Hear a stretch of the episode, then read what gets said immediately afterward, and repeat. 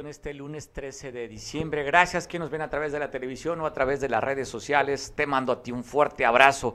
En este lunes calientito, ¿eh? La temperatura, este, estamos caliente. No sé cómo sientas tu temperatura corporal. A lo mejor coincide tu temperatura corporal a cómo está el clima afuera. Yo siento mucho calor, ¿eh? Mucho calor. Inclusive pedí aquí a producción que me mandaran este, un vasote de agua porque no es la resaca de la velada de la Virgen, ni mucho menos. ¿Cómo te fue a ti con estas veladas? Pues bueno, hay que cuidarse. Te mando saludos. Un fin de semana cargadito de información. Y sobre todo información que es la que no nos gusta dar, tristemente. Porque esto vuelve a sacudir, nos vuelven a poner nuevamente en la mira a nivel nacional de temas de inseguridad.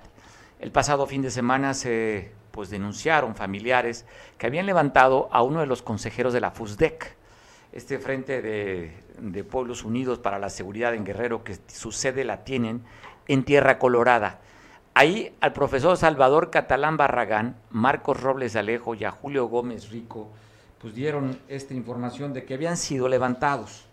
Te voy a poner una analogía y la crónica de lo que sucedió es, en estos días, después que fueron anunciados que el jueves habían levantado a estos tres integrantes. Uno, asesor de la FUSPEC el profesor y los otros, un chavo de 16 años, miembro de este cuerpo de policías comunitarios que están, decía, su sede allá en, en Tierra Colorada, el Frente Unido por la Seguridad del Estado de Guerrero. Pues así fue la crónica de lo que sucedió. ¿Qué fue lo que pasó? Anuncian a través de las manifestaciones, donde tuvieron más de 21 horas eh, manifestándose, bloqueando la carretera que comunica Capullo con Ayutla, allá en Tierra Colorada, para exigirle a la autoridad que apareciera con vida el profesor y los dos integrantes. Después de esta marcha que se dio en, en Tierra Colorada y que también se dio una marcha en la capital del estado, donde los miembros del STUAC, este sindicato de trabajadores de la Universidad Autónoma de Guerrero, marcharon también exigiendo la presentación con vida de su compañero, del profesor Salvador Catalán. ¿Y qué pasó? Horas después se da a conocer que encuentran con vida a uno de los tres desaparecidos, golpeado, pero con vida, cerca del plan de Lima. Ahí la Guardia Nacional lo encontró con vida afortunadamente. ¿Qué sucedió después las horas? Pues bueno, la Fiscalía manda un boletín para anunciar también de que están investigando la desaparición de estas tres personas que reclamaban que aparecieran con vida. Poco después le decía, aparece este, uno de los jóvenes integrantes de, la, de esta policía, de este frente de policías, apareció con vida. Y después aparece este video que yo te voy a mostrar, donde están interrogando al profesor Salvador y escuche usted las declaraciones que está diciendo. Te dejo el video de este interrogatorio que le hacen al profesor. Salvador Catalán Barragán. función Soy este, parte del movimiento comunitario, líder ahí. ¿Qué cargo? Eh, tenía el cargo de consejero. participación en la muerte del comandante Maximino Alejo. Conocer y saber la planeación que se hizo desde Tlacotepec. ¿Quién planeó? El señor Salvador Alanís. ¿Cómo lo planeó? Lo planeó con el señor Rafael, alias el Rafa, o también alias el Poli. También estuvo involucrado Víctor Giles, alias el Grillo, y son ellos los que de una manera este, planeada hicieron la acción. ¿Quién más tenía conocimiento de la ejecución del comandante? Tenía conocimiento los eh, integrantes de la familia del señor César. ¿Quiénes? Su yerno y su hijo. ¿Quién más? Este, su sobrino eh, XR. La presidenta. la presidenta municipal subió con el enlace que hizo con Salvador Alanís, subió con ella a hablar con don Onésimo para tratar el asunto de Tierra Colorada. ¿Onésimo qué? Onésimo Marquina. Onésimo Marquina. ¿Y él es?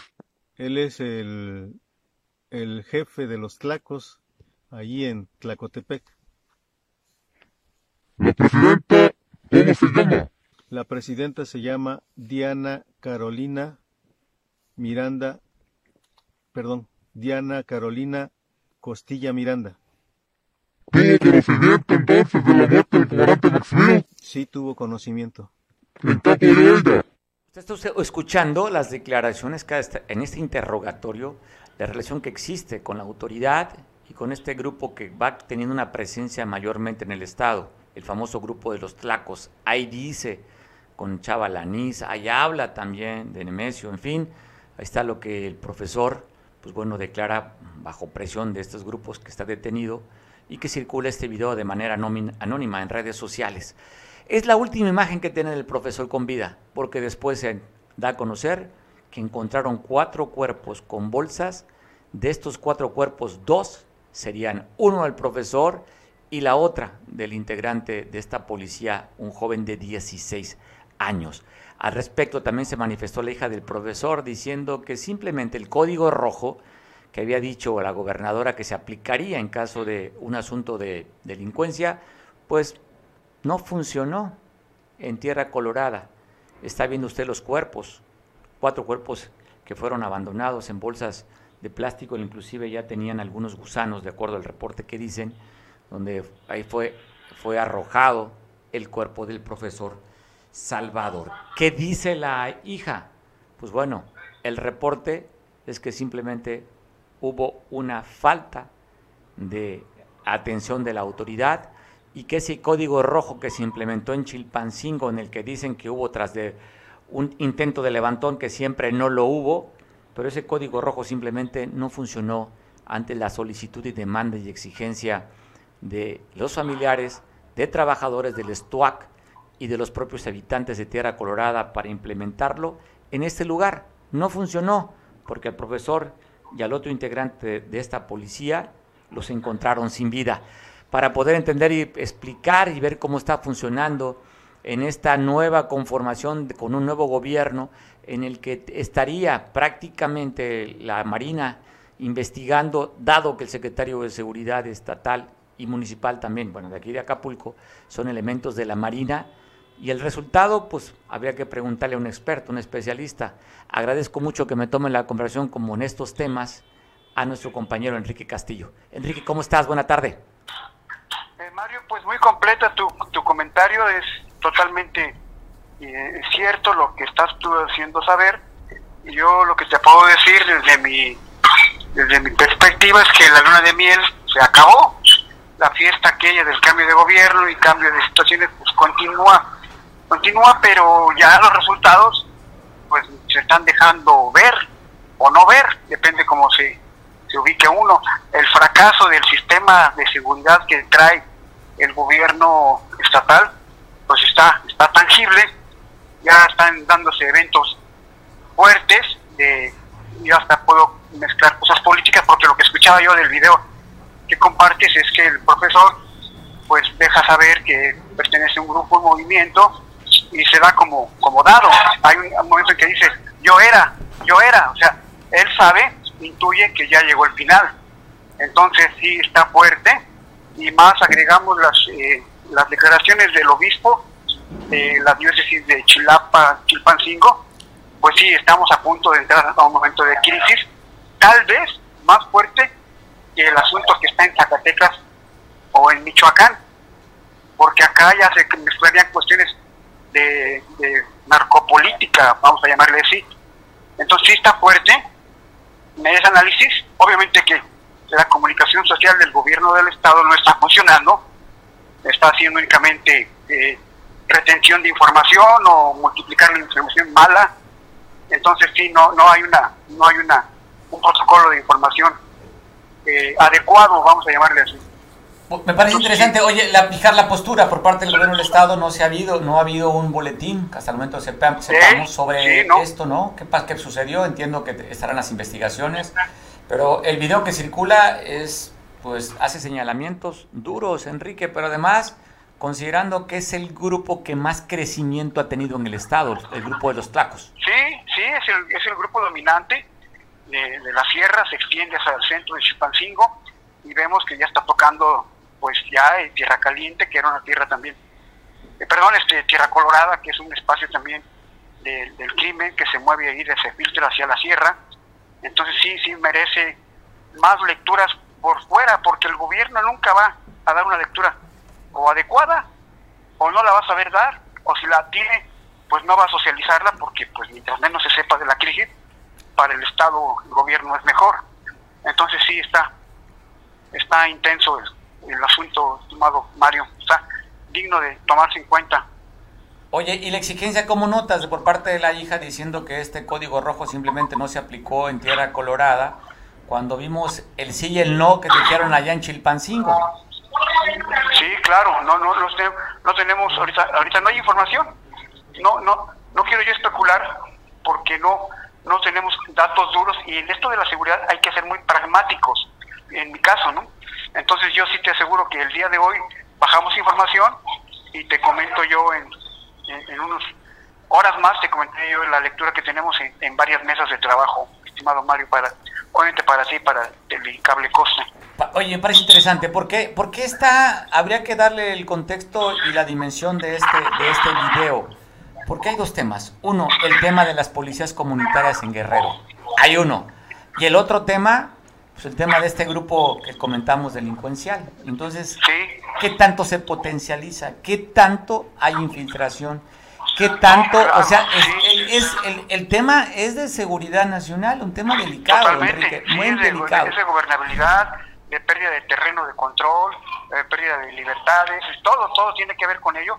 Y te digo, la, la Marina, con respecto a la institución, no tiene nada que hacer en temas de seguridad pública porque no, no, no, en Guerrero no, no ha tenido éxito, la historia nos habla muy claramente de los fracasos que han tenido sus mandos cuando son comisionados o cuando son, o cuando son este, puestos eh, comisionados o retirados en el puesto. La Marina no ha dado, no ha dado el ancho con todo, con toda honestidad. Bueno, Enrique, estamos al pendiente a ver qué sucede. Si hay alguna información adicional, pues la, la, bajamos contigo y la comentamos si tú tienes algo más. Te mando un abrazo. mucho gusto. Y pues yo creo que habría que estar con las antenas bien puestas, a ver qué más hay por ahí, Enrique. Es correcto, Mario. Un abrazo. Abrazo fuerte. Pues bueno, hablando de temas de seguridad, vamos ahora a otro, a otro lugar del estado. Esto, pues, pues colindando, ¿no? Colindando el municipio de Tierra Colorada con un municipio eh, también de la Costa Chica, ya con San Marcos, en el que este pasado fin de semana Habría que hablar en dos tiempos. Una, el asesinato, la ejecución de un el comandante de la UPOEC, de la Policía Comunitaria en San Marcos, con otro integrante en la colonia Zapata. Allá fueron a asesinar hace unos días. Y por supuesto, hubo repercusiones. De acuerdo a las investigaciones de la UPOEC, ya tienen quién fue el que asesinó al comandante. Fueron tras de él, un habitante de Las Vigas. Hubo una balacera, se hablan de más de una hora que se dio el día sábado. Y para que nos platique esto, pues tengo una telefónica a nuestro compañero Julio, corresponsal de San Marcos para Biotelevisión. Julio, ¿cómo estás? Buena tarde. Buenas tardes, doctor. Buenas tardes también al auditorio. Platícanos qué fue lo que sucedió este pasado fin de semana en Las Vigas, en este enfrentamiento que hablan que fue de una hora hasta de hora y media, eh, circula la versión. Efectivamente, doctor, fue un enfrentamiento eh, de una hora entre policías del, comunitarios eh, eh, en un domicilio particular donde supuestamente se encontraba quien participó en el eh, asesinato del comandante Vicente Cuencas de la UPOEC en el municipio de San Marcos. Al lugar arribaron cuerpos policíacos, no les fue permitida la entrada, sino hasta la llegada del ejército mexicano y la Guardia Nacional, que pudieron disipar a, a los convoyes de la policía comunitaria que se encontraban ahí en la calle Aldama, en la localidad de Las Vigas. Oye, a ver, de acuerdo al reporte, hablan de más de más de 30 vehículos aproximadamente que estarían entrando con la UPOEC. ¿Es verdad? ¿Es confirmado ese dato, Julio? confirmado, efectivamente, son, eran 30 vehículos de los que estaban resguardando la entrada a la comunidad de Las Vigas. No permitieron la entrada ni de la Policía Municipal ni de la Policía eh, Ministerial, únicamente hasta la llegada del Ejército Mexicano y la Guardia Nacional, fue que pudieron disipar y pudieron entrar los pueblos policíacos ahí a Las Vigas. Fue prácticamente en la parte céntrica de esta comunidad Oye, este Julio, pues hay el nombre inclusive del supuesto atacante del comandante que está circulando, pero me parece, me llama la atención que dentro de la casa que veíamos, las imágenes que estamos pasando para usted, estas imágenes son la casa del supuesto agresor del comandante de la OPOEC y tiene unas cámaras ahí de videovigilancia la casa, pero ¿sabes qué me llama la atención Julio y tú que a ver qué dato tienes? Se habla de un enfrentamiento más de, más de una hora y no hubo ningún ni detenido ni, ni lesionado en ese intercambio de balazos. Se escaparon entonces. Es correcto, es correcto. No hubo heridos ni eh, muertos, no hubo detenidos. Eh, al entrar los cuerpos de la policía ministerial y del ejército mexicano, no encontraron a nadie en, en, el domicilio que se ven imágenes que se encuentra con impactos de bala. También datos reportan que encontraron más de mil casquillos de armas de diferentes calibres en varias partes ahí de la calle Aldama, en el centro ahí de la comunidad de Las Vigas.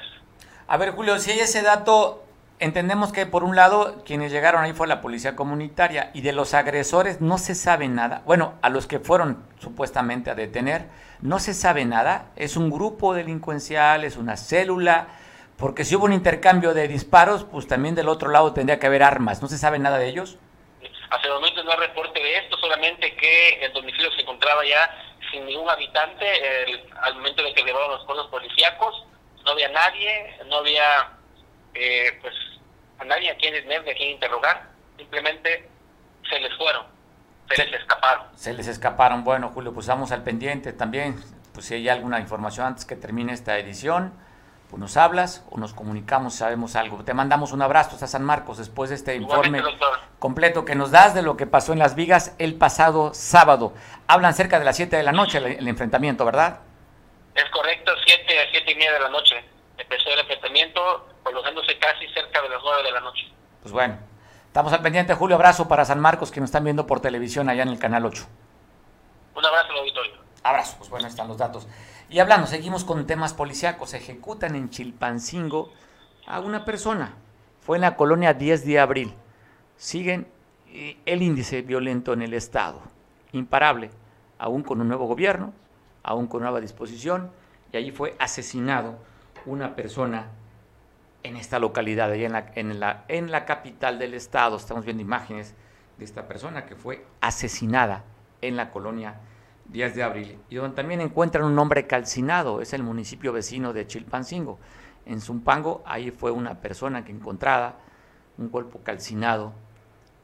Así es que otro más, lamentablemente, son estadísticas, uno más para sumar la estadística. ¿Se, ¿Se investigarán ese tipo de asesinatos, de ejecuciones? Pues no sabemos. El hecho es que hay una persona más en la estadística de personas ejecutadas. Y aquí en Acapulco, el incendio de una bodega del mercado central se dio este pasado fin de semana. Te paso imágenes de este incendio de la bodega. Aún no se sabe el reporte si fue, fue un accidente, si fue un cortocircuito, si fue provocado. Simplemente la nota es que se incendió las bodegas del mercado central en Acapulco. Y nos viene a la memoria también el incendio de unas bodegas, pero esto fue allá en la central de abastos. Allá sí fue provocado. En esto hasta el momento no se tiene el reporte oficial para no especular de cuál fue el motivo o la causa del incendio de estas bodegas. Pero pues llama la atención ante esta bola de inseguridad e incertidumbre. Ya sabe, alguna información que no se da ese vacío se llena. ¿Y cómo se llena? Ya sabe que somos, pues piensa chuecos ya sabe que la máxima también es eso de que piensa mal y acertarás, pues simplemente empezamos a que sea un rumor porque los datos oficiales no se tienen. Y a veces teniendo el dato oficial dudamos. Ahora imagínense cuando no hay la información para confirmarlo. Pero el hecho ahí está, el incendio de unas bodegas en el mercado central aquí en Acapulco. Te las voy a presentar las imágenes. Así, así quedó la bodega. Bueno, te voy a pasar un pequeño, un video muy corto del fragmento de lo que fue el enfrentamiento allá en las vigas en San Marcos Guerrero. Escucho, un vecino narra y me parece formidable la narración, sobre todo porque el lenguaje que utiliza, el lenguaje de un costeño, así es que escuche la narración del, del video.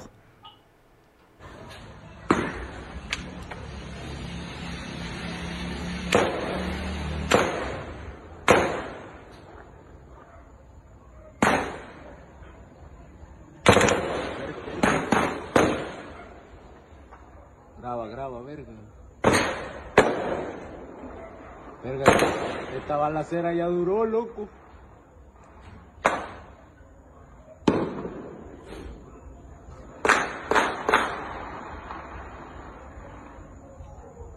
Está fea la cosa, está fea la cosa.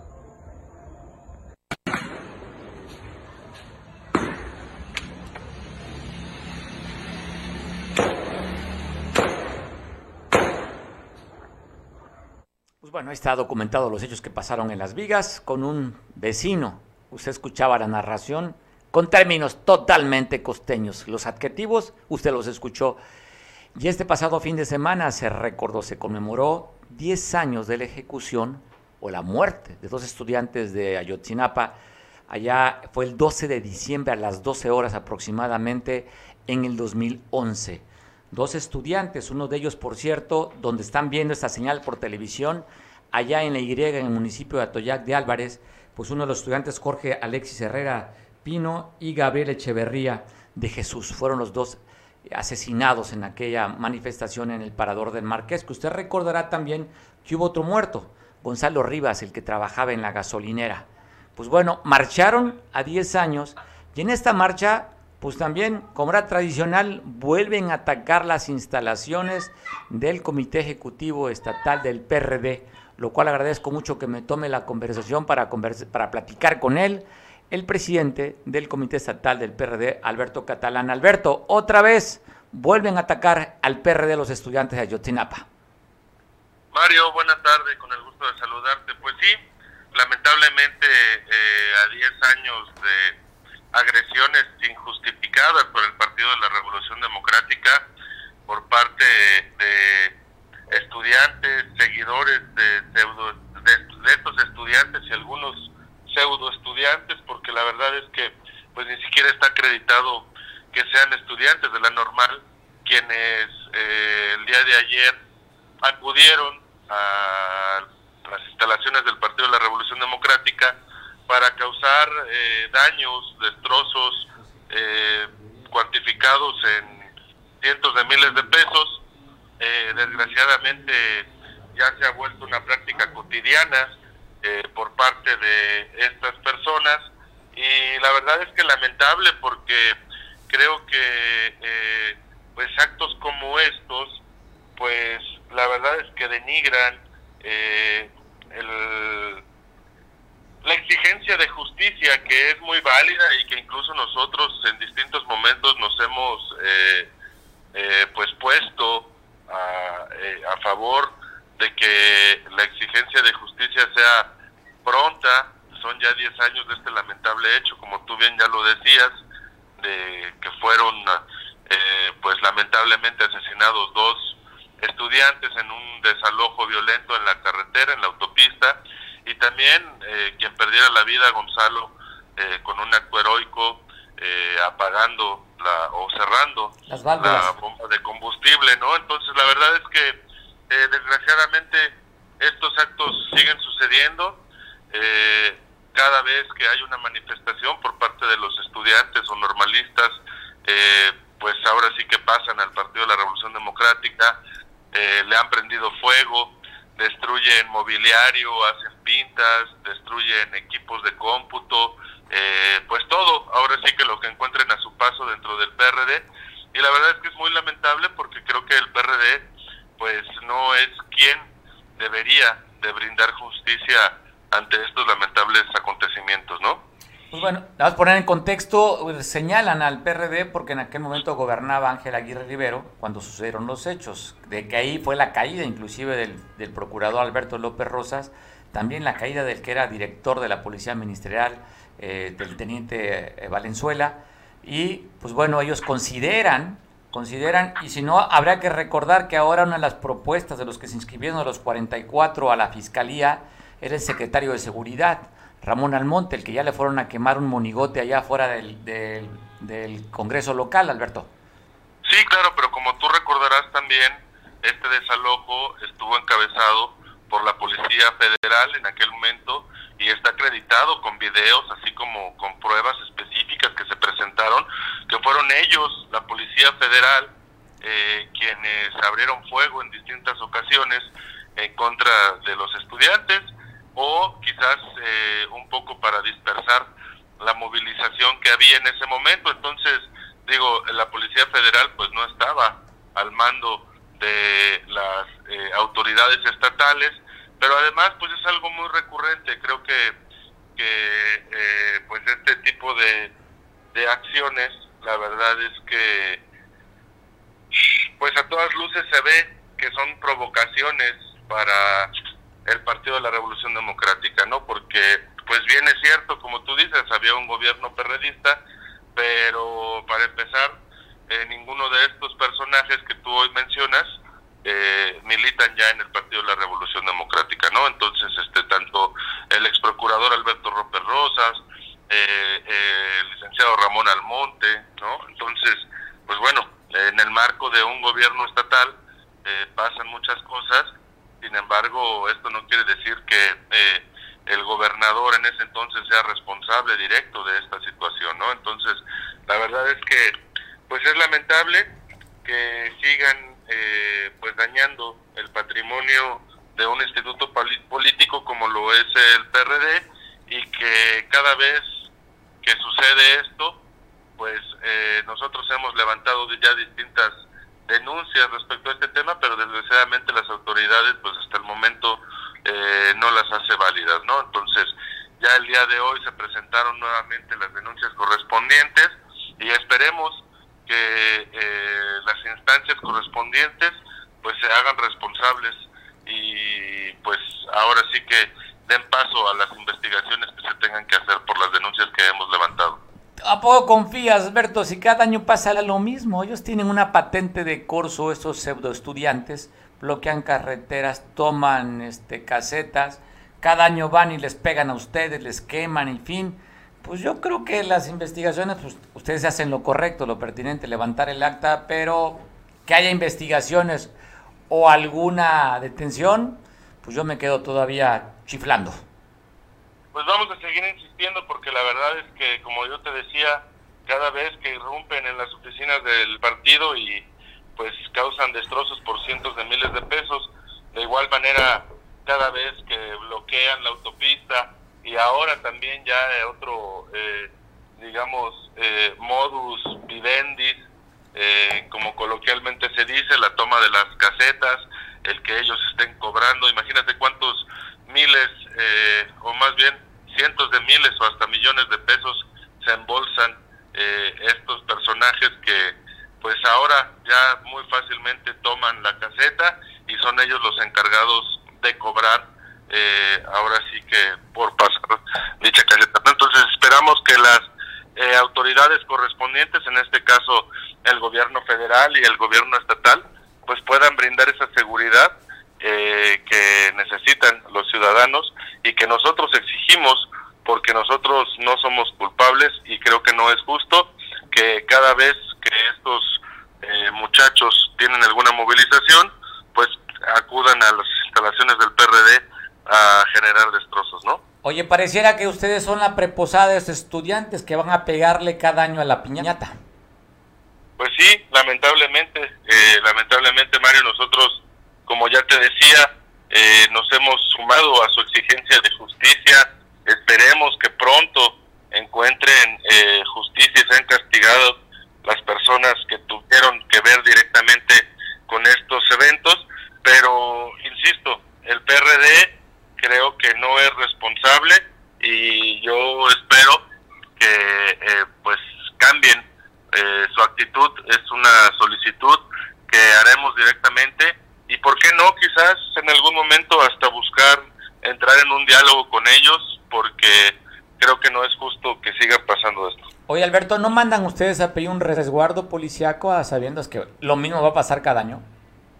Pues mira, lo hemos hecho, pero eh, nos dicen que lo mismo sería porque es como una provocación para ellos y sería eh, pues ahora sí que dar eh, muestras de que es una provocación por parte de las autoridades y la verdad es que es complicado, es complicado porque también creemos, insisto, que estos actos vandálicos son una provocación por parte de los jóvenes para las autoridades para que sean reprimidos y obviamente pues tengan también ahí argumentos que decir en contra de los gobiernos. Y ojalá ojalá que no los estén utilizando los dirigentes como carne de cañón y que los manden a hacer este tipo de eventos buscando tener algún eh, pues beneficio político, ¿no? Oye, Beto, cambiando el tema, aprovechando, ¿cómo fue con este Consejo Nacional del PRD? ¿En qué quedaron? ¿Todo bien?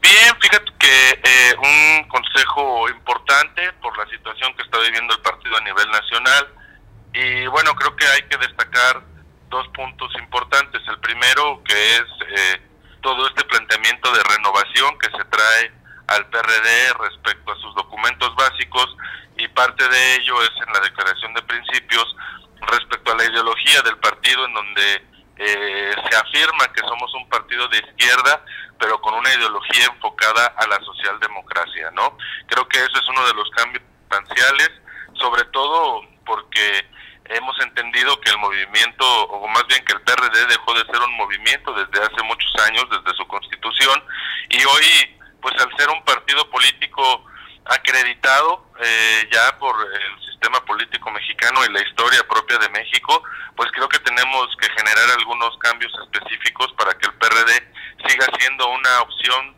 política viable en el país. Y bueno, eh, y por otro lado es que eh, el PRD de Guerrero alzó la voz, eh, la mayoría de las expresiones políticas que hacen vida orgánica al interior del PRD, nos unificamos llevando un posicionamiento que tenía que ver precisamente con estos temas, pero creo que lo más importante es que surge un nuevo movimiento independiente distinto a las expresiones tradicionales que ya eh, no eh, pensábamos y sentimos que tenían una representación del PRD en Guerrero, ya que muchas veces las decisiones políticas que se han tomado a nivel nacional ni siquiera son consultadas con los dirigentes de Guerrero, quienes somos los que aportamos el mayor capital político para el PRD a nivel nacional, ¿no? Entonces, creo que es importante tener una, una voz disidente a lo que eh, comúnmente ya se tiene en el partido y pues eh, la verdad es que surge por las grandes diferencias que tenemos respecto a cómo pensamos hacer política en Guerrero y cómo se hace política en Guerrero a la que se hace eh, o más bien a la que hace la dirigencia nacional, ¿no? Entonces creo que esos son los dos puntos importantes el cambio del PRD en sus documentos básicos y el surgimiento de este movimiento independiente, donde te digo que estamos cinco de las siete expresiones políticas que hay en el Estado en la misma ruta de generar eh, una voz eh, que, que se emita desde Guerrero y que se fortalezca obviamente eh, también en otros estados, ¿no? Me parece interesante. Oye, esa voz es la que anda circulando el impresentable exalcalde de Acapulco? Mira, hemos eh, determinado que Bodio Velázquez eh, sea el representante en la mesa política, sin embargo no quiere decir eh, que solamente las decisiones las tome una sola persona. Como yo te decía, creo que eso es precisamente de lo que estamos hablando y lo que queremos cambiar. Simplemente que por las actividades de diferentes dirigentes, pues hemos decidido que Bodio Velázquez eh, sea quien pueda estar eh, coordinando estos trabajos en este momento eh, y pues esa es la, la, ruta que tenemos, el planteamiento que hemos hecho a la dirigencia nacional, perdón, que se nos reconozca como una expresión política eh, que haga vida al interior del PRD, pero también eh, pues generar un movimiento, como ya te decía, no solamente esté enfocado en el PRD, sino a distintos sectores, con distintos eh, partidos políticos también, asociaciones civiles y grupos organizados, ¿no? Ah, me parece interesante porque hace un hace unos días hizo una conferencia de prensa y iba solito, no había ninguna las más expresiones apoyando este este pronunciamiento. Hoy me queda claro lo que tú dices, cinco de las siete, pues tribus, aunque no les gusta que les digan tribus, sino corrientes, estarían apoyando esta parte de la rebeldía hacia los chuchos.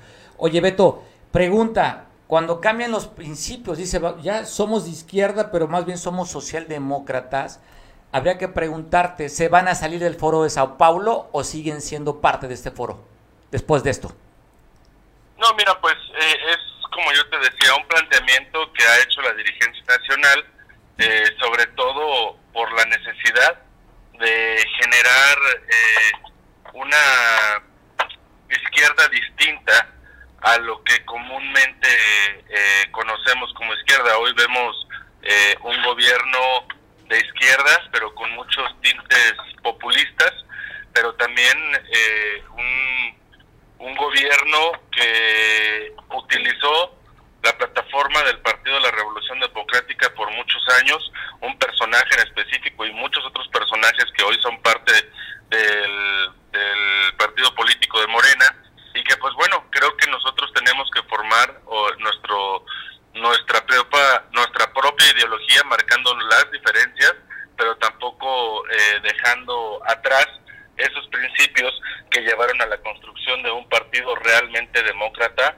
como lo es el PRD, ¿no? Entonces, este, eh, se están valorando muchas cosas todavía, eh, creo que es algo nuevo, inusual, no, no vemos muchos eh, partidos políticos izquierdas socialdemócratas en el mundo, este, pero bueno, creo que podemos empezar a nosotros a marcar la diferencia como PRD, como partido de izquierda, pero sobre todo, insisto, como aquel partido eh, histórico que generó los primeros cambios sociales y generó la alternancia en un sistema político mexicano, pues eh, que en su momento tú sabes que era cooptado solamente por un solo partido político, ¿no? No, cómo no, habría que recordar cuántos le debemos a la izquierda, la democracia, esa izquierda que representó en aquel momento, pues Cuauhtémoc Cárdenas, Porfirio Muñoz Ledo, eh, Eberto Castillo cuando deciden hacer esta corriente ideológica y separarse por un lado del PRI, unirse eh, y crear el Frente Cardenista, luego crear el Partido de Revolución Democrática, que gracias a esta lucha de izquierda, pues es lo que hoy tenemos, un INE fortalecido, un INE ciudadano y cuántos espacios se ha ganado en la democracia, que hoy vemos con riesgo, de acuerdo a cómo se está gobernando, debilitando los organismos autónomos que tuvo que ver justamente con esta lucha que se generó desde el PRD. Alberto, te mando un fuerte abrazo, gracias por haber platicar contigo como siempre. Gracias Mario, un fuerte abrazo, gracias por el tiempo y por el espacio sobre todo. Hasta luego. Hasta luego. Alberto Catalán, presidente del Comité Ejecutivo Estatal del PRD. Y te voy a pasar las imágenes de lo que fue la marcha de los estudiantes de la normal de 40 de la normal exigiendo, perdón, el, esclarecimiento del asesinato de dos de los estudiantes aquel, aquel pasado, hace 10 años, el 12 de, diciembre a las 12 del día aproximadamente, que asesinaron a dos de sus compañeros. Si bien es cierto, participó la Policía Federal, con Genaro García Luna al mando, se lo recordará el secretario de Seguridad Pública Federal, y que involucraron directamente a dos elementos de la Policía Investigadora Ministerial. Uno de ellos, bueno, estuvieron detenidos, dos de ellos. Aquella fotografía famosa en el Reforma donde está con una playera y con una pistola, un elemento de la policía, por cierto, originario de Atoyac, el rey David, amigo conocido, en aquel momento, pues bueno, fue detenido a 10 años de esos dos asesinatos. La marcha de este pasado 12 de diciembre, las exigencias de los estudiantes pidiendo justicia. Pero mire, también reclaman a este gobierno que ha sido insuficiente. Entonces, de nada sirvió que las pasadas elecciones supuestamente quedara un gobierno democrático, un gobierno del pueblo. Nuevamente estamos como antes y quizás hasta peor, Así que pues, hacemos un llamado a la gobernadora Evelyn Salgado Pineda a que atienda al movimiento social en Guerrero, a que atienda a los estudiantes de Ayotzinapa, a los maestros de la CETEC, a los campesinos de la parroquia, a las auténticas policías comunitarias como la Cruz de San Luis que saquen de las cárceles a los luchadores sociales, a los partidos políticos, que presenten con vida a todos los desaparecidos en. Hay un grupo narcoparamilitar llamado POET, dirigido por Bruno Plácido Valerio. Este grupo se dedica a delinquir, a asesinar, a violar, a desaparecer, a secuestrar. Venga, después con Tomás Medio metro. Vemos la marcha acompañada de los padres eh, de los 43 desaparecidos, acompañando también en esta exigencia de justicia. Ya escucharon ustedes a los eh, diferentes personajes que están pidiendo justicia eh, ante esta situación. Vemos a los estudiantes marchando en una gran caravana exigiendo justicia a 10 años ya de esta situación donde fueron asesinados los estudiantes de, hace, de Ayotzinapa. Y bueno, pues hoy en el marco de los, del décimo aniversario también están exigiendo la aparición de diferentes hombres y mujeres que han desaparecido el día de ayer, como ya escucharon, eh, y muy temprano encontraron los restos del catedrático de la universidad eh, catalán. Eh, y bueno, pues vemos aquí esta marcha multitudinaria exigiendo eh, justicia, Uno de los estados que está calientito es el estado céntrico de Zacatecas. Usted veía, recuerda usted, las imágenes de las personas que han sido colgadas en dos ocasiones en los puentes en Zacatecas. No ha disminuido la violencia. Llegaron a fortalecer, de acuerdo al presidente de la República, mandó a, pues, a la caballería para tratar de contener este, estos grupos que están peleándose entre sí por varios puntos del Estado. Y dan a conocer que este pasado fin de semana la detención de 22 sicarios y tres fueron ejecutados en la balacera que se dio con la Guardia Nacional. Esto fue en Pino, Zacatecas. Las imágenes ahí están de estos 22 sicarios detenidos que están ligados, de acuerdo al reporte de la Guardia Nacional, al cartel de Sinaloa, que tiene presencia ahí en el estado de Zacatecas. Le, le vuelvo a dar el dato, 22 sicarios detenidos y tres de los agresores abatidos por elementos de la Fuerza Mexicana, integrada por Guardia Nacional y el Ejército Mexicano allá en este estado céntrico, precioso, por cierto, la capital de Zacatecas, una capital colonial que merece la pena ir a visitarla. No le recomiendo en temporada de invierno porque hace un frío en Zacatecas que lo deja congelado, así como estos 22 que están tirados. Así es que espérese mejor, pero visite Zacatecas. Así, esta nota de lo que sucedió este pasado fin allá en Zacatecas.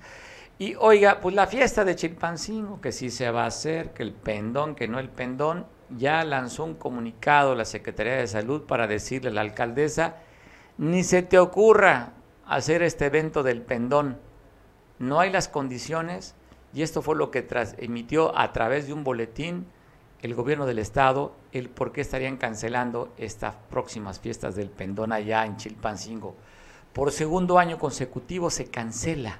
Usted recordará pues lo que significa para los habitantes de Chilpancingo y las zonas aledañas, inclusive gente de muchos lados, ¿eh? de Acapulco, de las costas van a esta fiesta tradicional, ahora con el consumo de esta bebida espirituosa que atonta a los más inteligentes, el mezcal. Incluyome ahí. me incluyo porque me atonta, no por lo inteligente. Ah, qué rico es el mezcal, caray. Qué rico es el mezcal. De mis bebidas favoritas, el mezcal. Además me produce un incremento en la temperatura corporal. Quiere que hace falta esta edad, ¿eh? Pero bueno, el comunicado que dice Chilpancingo Guerrero 12 de diciembre emitido una fecha importante para los mexicanos que profesan la fe católica, 12 de diciembre la Guadalupana. En esta fecha se les acabó la fiesta. El gobierno del estado informa que durante la sesión del Consejo Estatal de Salud de Guerrero celebrada el día viernes 10 de diciembre, se acordó por unanimidad suspender el paseo del pendón en Chilpancingo, lo anterior derivado del riesgo latente por la llegada de la nueva variante de COVID-19, el Omicron, donde por cierto ya dio a conocer Boris Johnson, primer ministro de Inglaterra, donde ha muerto ya un paciente por contagio de, este, de esta cepa del Omicron. Están dando a conocer también a nivel mundial que es una cepa altamente contagiosa. Bueno, ¿Qué dice también el comunicado? Continúo leyendo, eso fue un paréntesis nada más del tema del Omicron.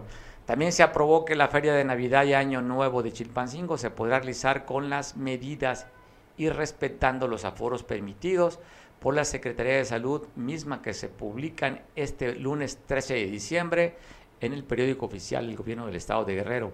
El objetivo es mantener a Guerrero con el color verde del semáforo epidemiológico nacional y lograr que nuestra actividad económica y turística no se vea afectada la salud de todas y todos los guerrerenses, es lo más importante para este gobierno, en este comunicado que lanza el gobierno del estado, diciendo, sí va a haber la fiesta navideña, ¿eh? así es que no se preocupen, vamos a mandar el protocolo de cómo va a ser, pero el, el pedón donde no hay, imagínense, ya alcoholizado, ¿quién va a respetar la sana distancia?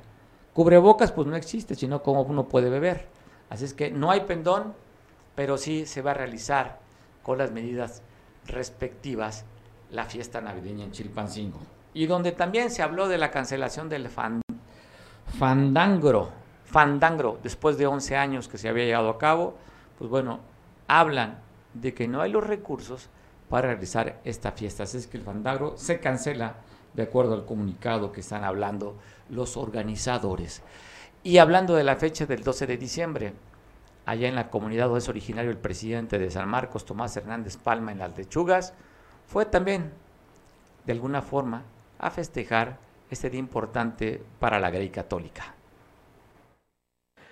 Las comunidades vecinas de las lechugas y Michigan festejaron a la emperatriz de América al estilo de la Costa Chica, con bailes, música y platillos típicos del lugar. Doña Rocío Manzanares, habitante de las lechugas, dijo que la comunidad siempre festeja a la Virgen y reciben con gusto a todos los visitantes. Pues así tratamos a la gente que viene de fuera porque los queremos. Son muy hospitalarios aquí en, las lechugas. Todos así somos. Y festejando pues a la Virgen de Guadalupe. Festejando a la Virgen de Guadalupe. Toda la gente de San Marco, buenos y malos. Que, que los que gente que nos apoya y que nosotros apoyamos y que gente que nosotros queremos también.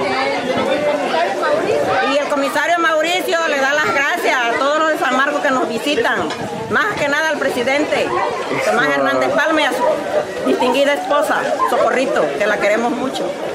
Por su parte, la comunidad de Buenavista, conocida como Michigan, celebró a la Virgen con una misa presidida por el padre Nicolás Canto, párroco de Las Vigas, quien llamó a imitar a María en el servicio. María va presurosa a las montañas a encontrarse con su prima, su prima Isabel, las montañas de Judea.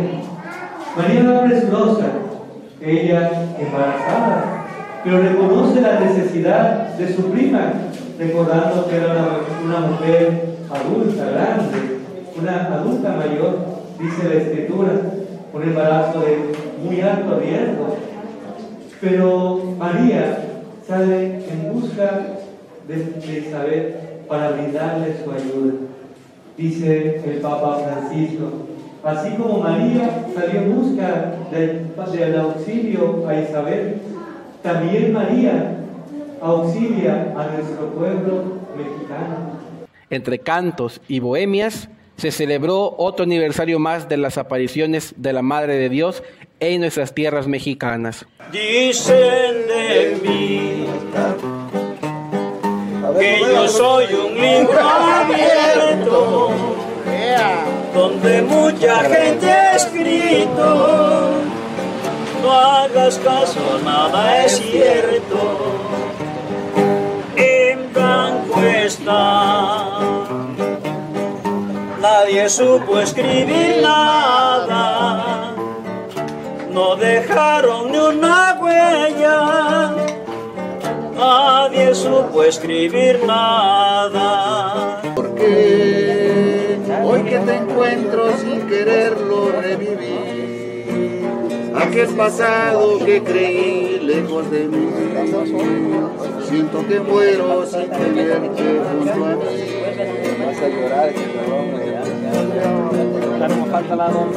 No sé, no sé si pueda continuar lejos de ti. Te amo tanto y sigues tan presente en mí. Hoy me doy cuenta que sin ti ya no es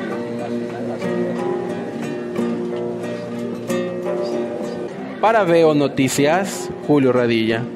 Y también en Coyuca de Benítez el alcalde hizo una peregrinación con trabajadores del ayuntamiento para darle sus parabienes y recordarle y pedirle a la Virgen Guadalupana. Ya sabe, la fe y la tradición y el amor a la Virgen de Guadalupe es parte de la identidad de México.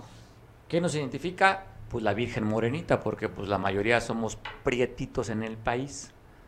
Ya sabe, con esta cuestión de clasismos y racismo, pues nosotros nos identificamos con la parte obscura. Somos, si bien es cierto, somos un país con mucha influencia, sobre todo española, pero nuestras raíces, sobre todo en la parte sur, pues tiene que ver con el clima, y el clima es un clima cálido, en el que estamos asoleados y estamos prietitos. Así es que, pues ahí nos identificamos con la morenita del Tepeyac la mayoría de los mexicanos. Saludos pues, donde vemos ahí al presidente municipal en estas fotos, en esta procesión que dieron para ir a la iglesia de, Coyuca de Benítez. Y vamos al siguiente municipio, el vecino, el de Atoyac, donde la alcaldesa Clara Bello entregó medicamento. Te voy a pasar las imágenes de donde entrega el medicamento la alcaldesa de Atoyac aproximadamente para tres meses y pues está surtiendo el medicamento a los ciudadanos que acuden a estas diferentes unidades médicas que existen aquí en el municipio. Eh, pues ya vemos, está cumpliendo su palabra el presidente de la República y pues aquí estamos también nosotros como gobierno municipal coadyuvando en pro de la salud del municipio.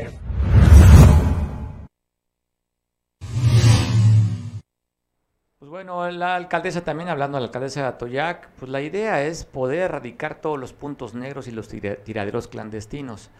Recorrió la colonia 18 de mayo, donde pudieron constatar de un tiradero de basura clandestino. Justamente estamos solicitando esta conciencia a los ciudadanos de que pues, tratemos de embellecer nuestra ciudad, tratemos de mantenerla limpia y nos encontramos aquí debajo del puente, lo que es la entrada de, la colonia 18 de mayo. Este, este, esta lona se utilizan en una casa que venden materiales para construcción y pues si ustedes observan, agarraron, ya no les sirven, ya, ya la, la desecharon y pues la vinieron y la arrojaron acá debajo del puente. Precisamente vamos a empezar. A la conformación de varios reglamentos para que nos vayan indicando sanciones con todas aquellas personas pues que no tienen esa conciencia de lo que implica cuando tú ya desechas algo, qué es lo que tenemos que hacer. Y pues nada más agarramos, se nos hace fácil en cualquier lugar venir y arrojar aquello que ya nos, nos sirve. Pues vamos a empezar. Hay visitas que nos dan mucho gusto, visitas que no anuncian, pero cuando las podemos ver, no de manera personal, pero aún en video se disfruta mucho. Y mire lo que sintió esta, pues estaba con su tabla, ¿cómo se llama? Surf, no, pero sí, paddle, paddle surf, en la bahía de Acapulco, en la bahía de Santa Lucía, y se encontró esta sorpresa. Escuche la, la narración y vean a más sobre todo las imágenes. Dios mío, no puedo creer tanta suerte, qué bárbaro. Eso es una ballena. Acaba de echar su chiflón. Uf, no puede ser, lo tengo en video. Lo tengo en video. Me tiemblan los pies. Me tiemblan las piernas. No lo puedo creer, es una ballena. Estoy en la tabla, en el paddleboard, para remar y los piernitas me tiemblan. Estamos que a 10 metros.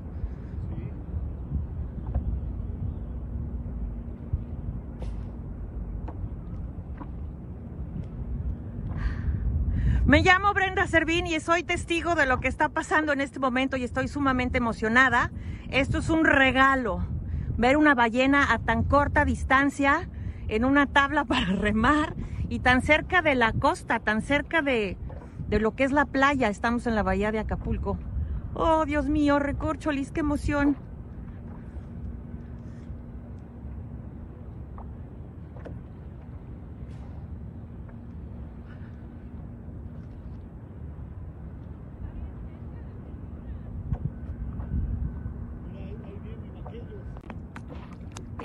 Pues bueno, la, pues todos los artistas sufriendo la pérdida, pero más yo creo la gente que disfrutamos las canciones del Charro de Huetitán. El pasado fin de semana, como usted lo sabe, a los 82 años perdió la batalla de esta enfermedad que tenía, que lo tuvo postrado pues cerca de cuatro meses a Vicente Fernández. ¿Quién no ha cantado una canción de Vicente Fernández? ¿Quién? ¿Quién no ha estado despechado, enamorado, con sentimiento y cantar una canción de Chente? Pues bueno, hasta Nicolás Maduro, el presidente de Venezuela, le afectó la muerte de Vicente Fernández. Mandó a través de un tuit a darle el pésame. Una de las personalidades, eh, mire, nos duele en el alma la partida de un grande Vicente Fernández, ídolo de México, de Venezuela, Latinoamérica y del mundo. Recordamos con alegría su canto al comandante Chávez, mis sentidas condolencias familiares y al pueblo mexicano. Hoy Dios te recibe con música chente. Y también otro de los, pues el hombre más poderoso del planeta, el presidente de Estados Unidos, Joe Biden, en su cuenta oficial, la de POTUS, manda también en Twitter el pésame. Así escribía Joe Biden.